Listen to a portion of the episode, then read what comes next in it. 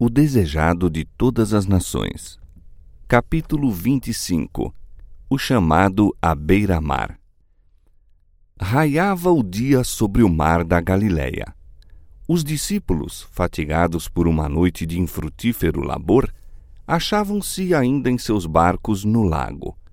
Jesus viera passar uma hora de quietação à beira-mar.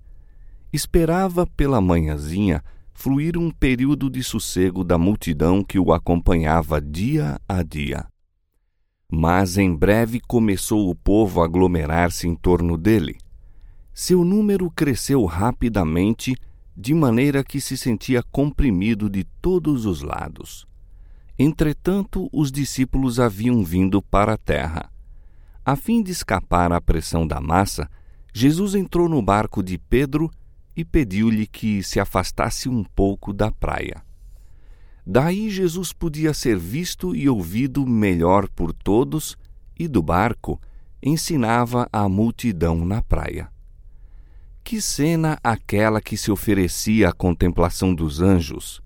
Seu glorioso comandante, sentado num barco de pescador, jogado de um lado para outro pelas desassossegadas ondas, e proclamando as boas novas de salvação ao povo atento que se comprimia até a beira da água. Aquele que era o honrado do céu estava declarando os grandes princípios do seu reino ao ar livre ao povo comum. E, no entanto, não teria podido ter cenário mais adaptado aos seus labores. O lago, as montanhas, os vastos campos, a luz a inundar a terra, tudo lhe oferecia ilustrações aos ensinos, de modo a gravá-los nos espíritos. E nenhuma lição de Cristo foi infrutífera. Toda a mensagem de seus lábios foi ter a alguma alma com a palavra da vida eterna. A cada momento crescia a multidão na praia. Homens de idade a apoiar-se em seus bordões, robustos camponeses das colinas, pescadores do lago, comerciantes e rabis, ricos e instruídos, velhos e jovens, trazendo seus enfermos e sofredores, apertavam-se para ouvir as palavras do Divino Mestre. Essas cenas haviam contemplado antecipadamente os profetas e escreveram: A terra de Zebulon e a terra de Naphtali, junto ao caminho do mar, além do Jordão, a Galiléia das nações, o povo que estava sentado em trevas viu uma grande luz, e aos que estavam assentados na região e sombra da morte, a luz raiou. Além da multidão da praia de Genezaré, tinha Jesus em seu sermão junto ao mar outros auditórios em mente. Olhando através dos séculos, viu seus fiéis no cárcere e no tribunal, em tentação isolamento e dor. Toda a cena de alegria e de luta e perplexidade se achava aberta perante ele. Nas palavras proferidas aos que estavam reunidos ao seu redor, falava também a essas outras almas as próprias palavras que chegariam até elas com uma mensagem de esperança na provação, de conforto na dor, de celeste luz em meio às trevas por meio do Espírito Santo, aquela voz que falava do barco de pescador no mar da Galileia far-se-ia ouvir comunicando paz a corações humanos até a consumação dos séculos. Findo o discurso, Jesus voltou-se para Pedro e pediu-lhe que se fizesse ao mar alto e lançasse as redes para pescar. Mas Pedro estava desanimado toda a noite não apanhara coisa alguma. Durante as solitárias horas, pensara na sorte de João Batista definhando sozinho na prisão. Pensara na perspectiva diante de Jesus e seus seguidores, no mau êxito da missão na Judéia e na maldade dos sacerdotes e rabis. Sua própria ocupação lhe falhava, e, ao olhar as redes vazias, o futuro afigurava-se-lhe sombrio e desanimador. Mestre, havendo trabalhado toda a noite, nada apanhamos, mas sobre a tua palavra lançarei a rede. A noite era o único tempo propício para pescar com redes nas claras águas do lago. Depois de labutar a noite inteira sem resultado, parecia inútil lançar a rede de dia. Jesus, porém, dera a ordem e o amor por seu mestre levou os discípulos a obedecer. Simão e seu irmão deitaram juntos a rede. Ao tentarem colhê-la, tão grande era a quantidade de peixes apanhados que começou a romper-se. Foram forçados a chamar Tiago e João em seu auxílio, e, havendo recolhido o conteúdo, tão grande era a carga em ambos os barcos que se viram ameaçados de ir a pique. Mas Pedro não cuidava agora de barcos e carregamentos. Esse milagre, acima de todos quantos havia presenciado, foi-lhe uma manifestação de poder divino. Viu em Jesus alguém que tinha toda a natureza sob seu comando. A presença da divindade revelou-lhe a própria ausência de santidade.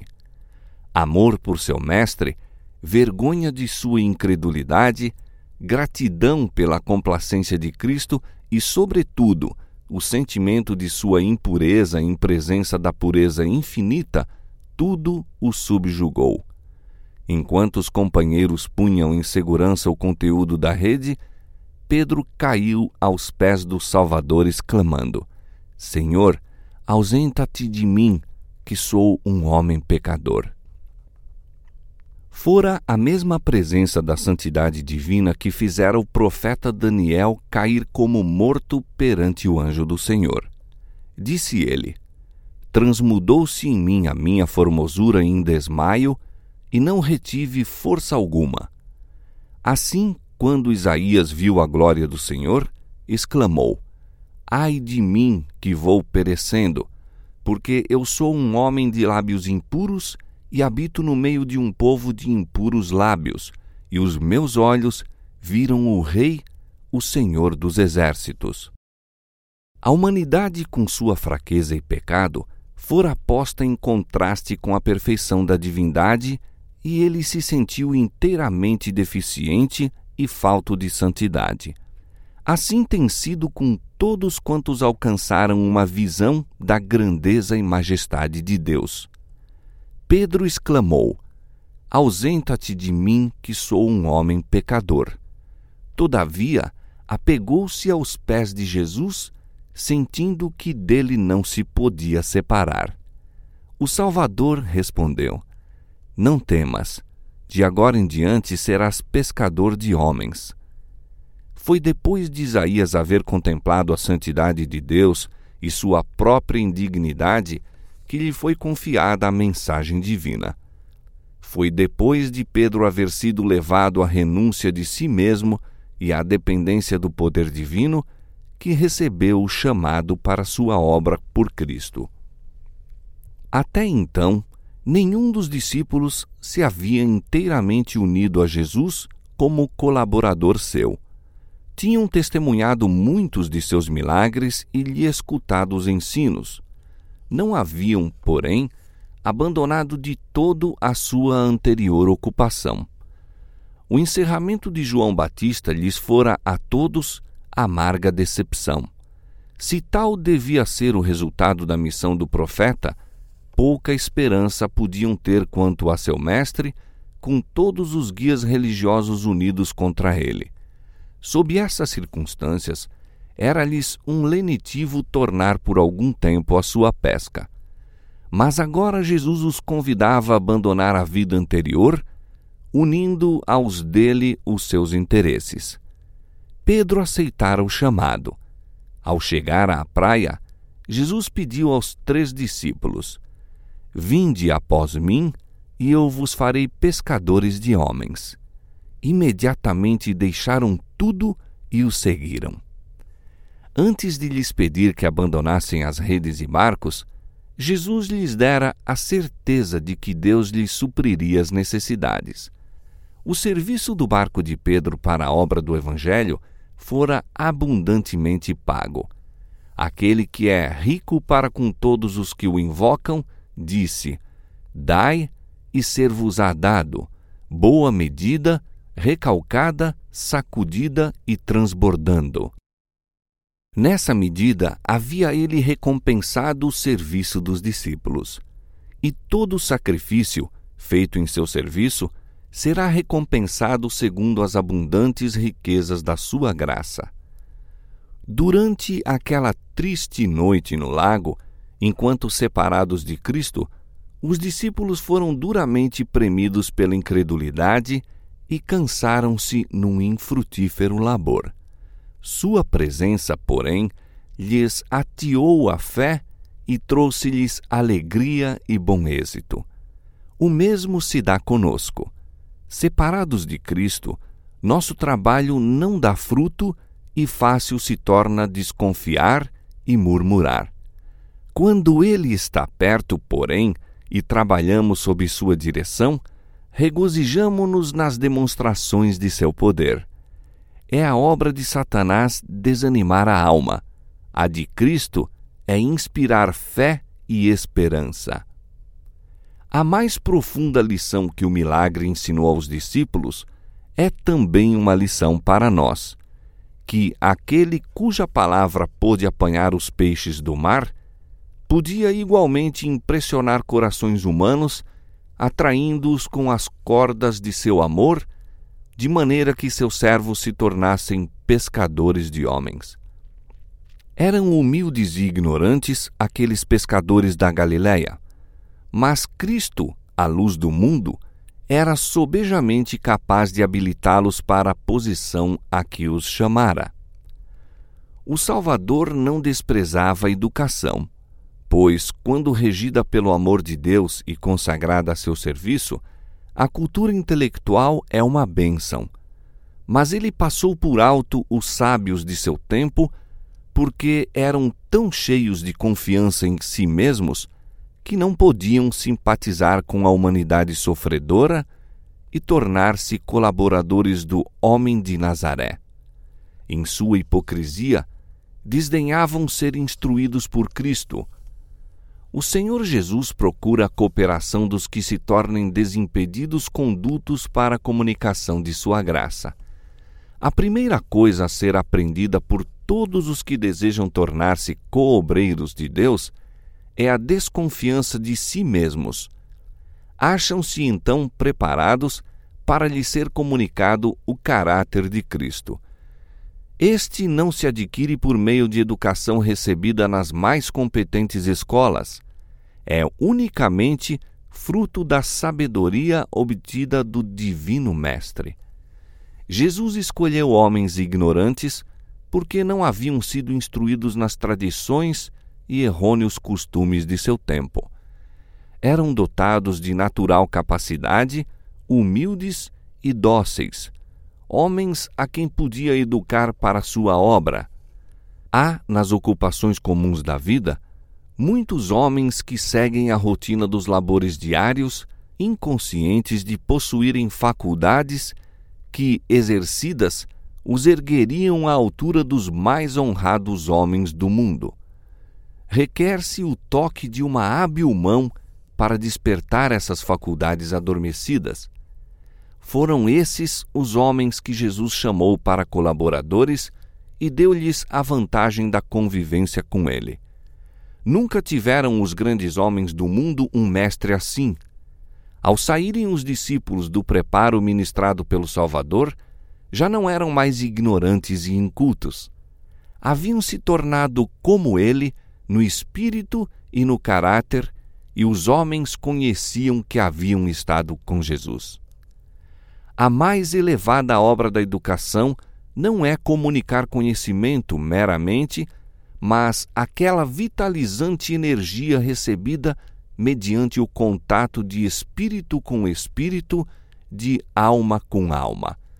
Somente vida gera vida.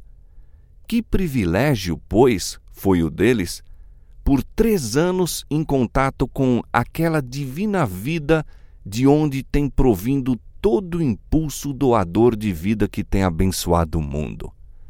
João, o discípulo amado, mais que todos os seus companheiros, entregou-se ao influxo daquela assombrosa existência. Diz ele: A vida foi manifestada e nós a vimos e testificamos dela e vos anunciamos a vida eterna que estava com o Pai e nos foi manifestada. Todos nós recebemos também da sua plenitude a graça por graça. Não havia nos apóstolos de nosso Senhor coisa alguma que lhes trouxesse glória. Era evidente que o êxito de seus labores se devia unicamente a Deus.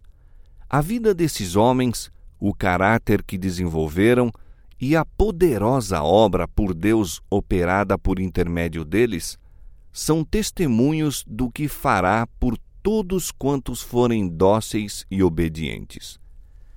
Aquele que mais ama a Cristo, maior soma de bem fará.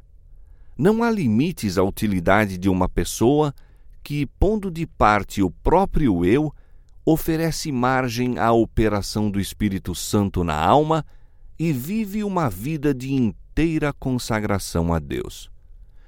Caso os homens suportem a necessária disciplina, sem queixume ou desfalecimento pelo caminho, Deus os ensinará a cada hora, a cada dia.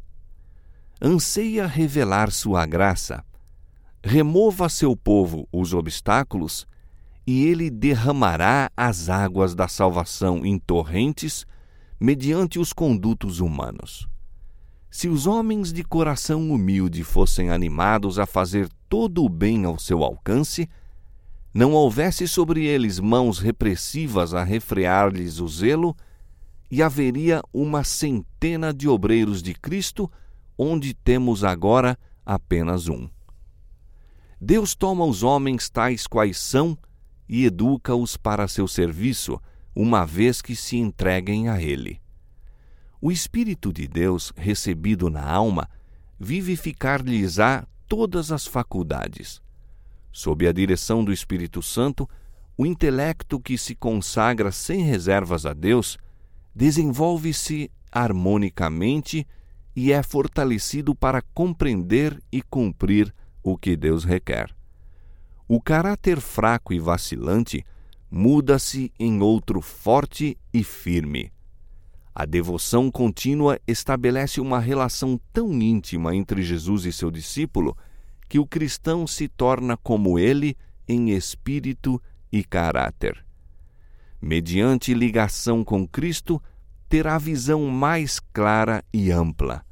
O discernimento se tornará mais penetrante, mais equilibrado o juízo. Aquele que anela ser de utilidade a Cristo é tão vivificado pelo vitalizante poder do sol da justiça que é habilitado a produzir muito fruto para a glória de Deus. Homens da mais elevada educação em ciências e artes têm aprendido preciosas lições de cristãos de condição humilde, classificados pelo mundo como ignorantes. Mas esses obscuros discípulos haviam recebido educação na mais alta das escolas.